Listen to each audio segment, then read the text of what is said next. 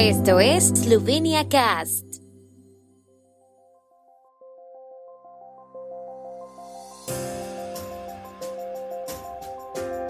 Noticias.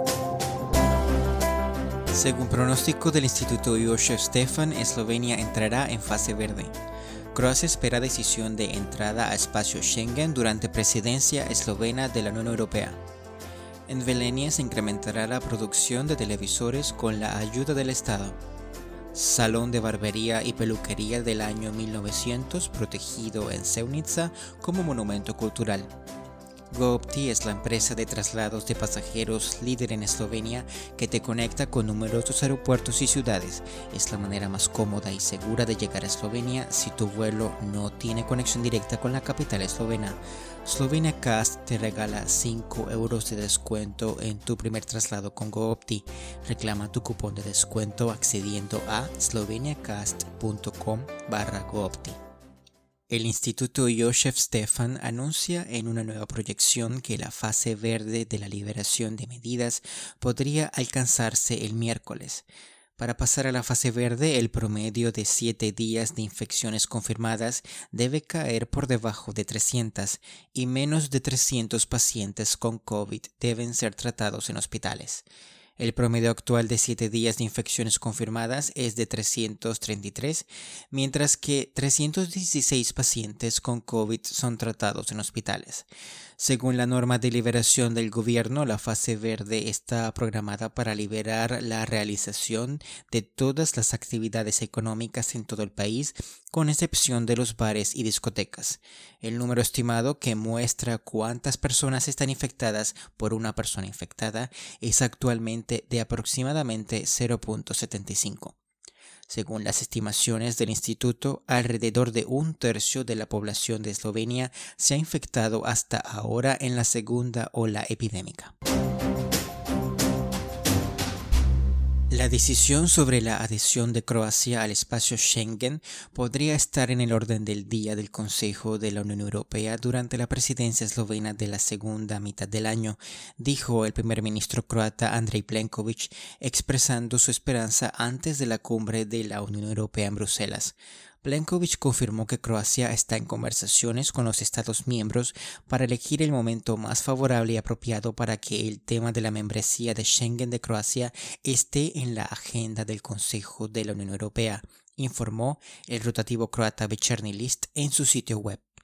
Él cree que en el contexto actual, como dijo, de muy buenas relaciones con Eslovenia, sería una gran señal si la membresía de Croacia en Schengen se incluyera en la agenda del Consejo de la Unión Europea durante la presidencia eslovena del Consejo, en la segunda mitad de 2021 recordó que Croacia había cumplido todos los criterios técnicos para adherirse al marco de ley de Schengen.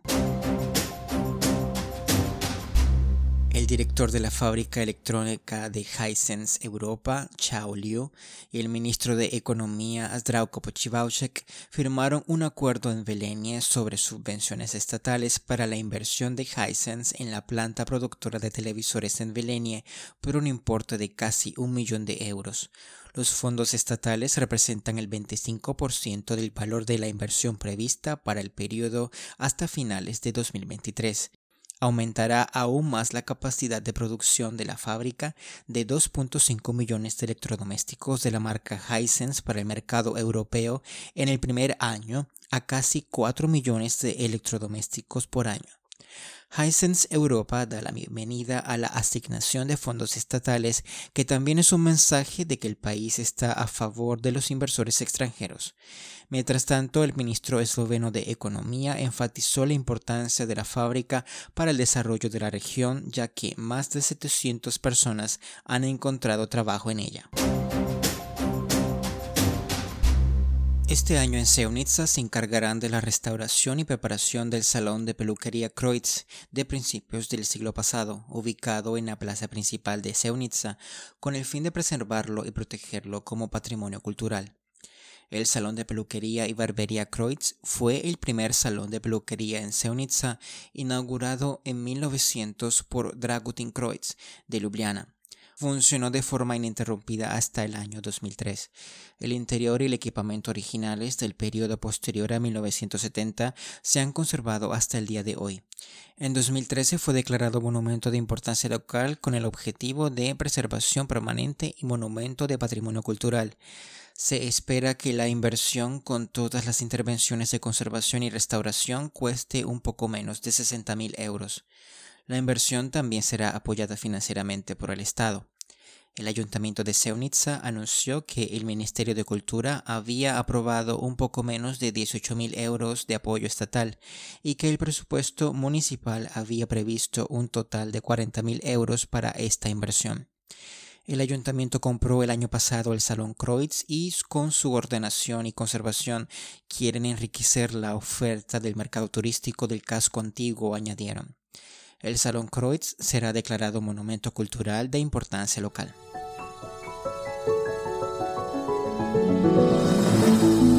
El tiempo en Eslovenia.